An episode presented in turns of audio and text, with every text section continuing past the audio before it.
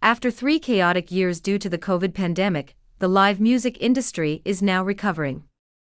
However, rising prices are threatening an already fragile sector. But artists and music professionals can nevertheless count on the unwavering support of music fans. The Bandsintown platform, which provides its 75 million users with information about concerts in their area, looked into the intentions of music lovers when it comes to live entertainment. It asked 2,200 of its users whether or not they plan to attend live music events in the next few months. More than 86% of those surveyed say they plan to attend several music shows this year, according to the Bandsintown survey, reported by the Hypebot website. In fact, some 49.5% say that they plan to go to more concerts in 2023 than the previous year. These statistics show that music fans are not willing to sacrifice their passion, despite the general rise in the cost of living.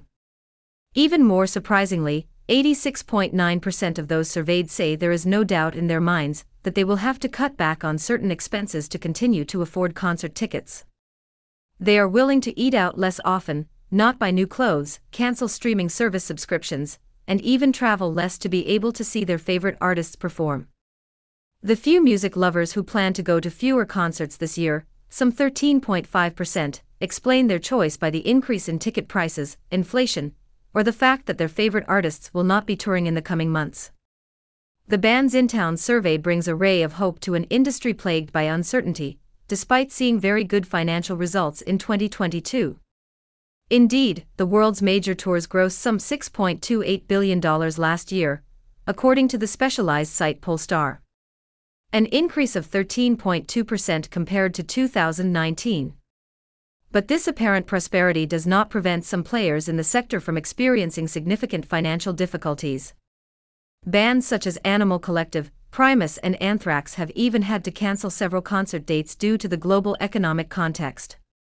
Meanwhile, many small and medium sized concert venues are on the brink of collapse because of soaring costs, especially energy costs.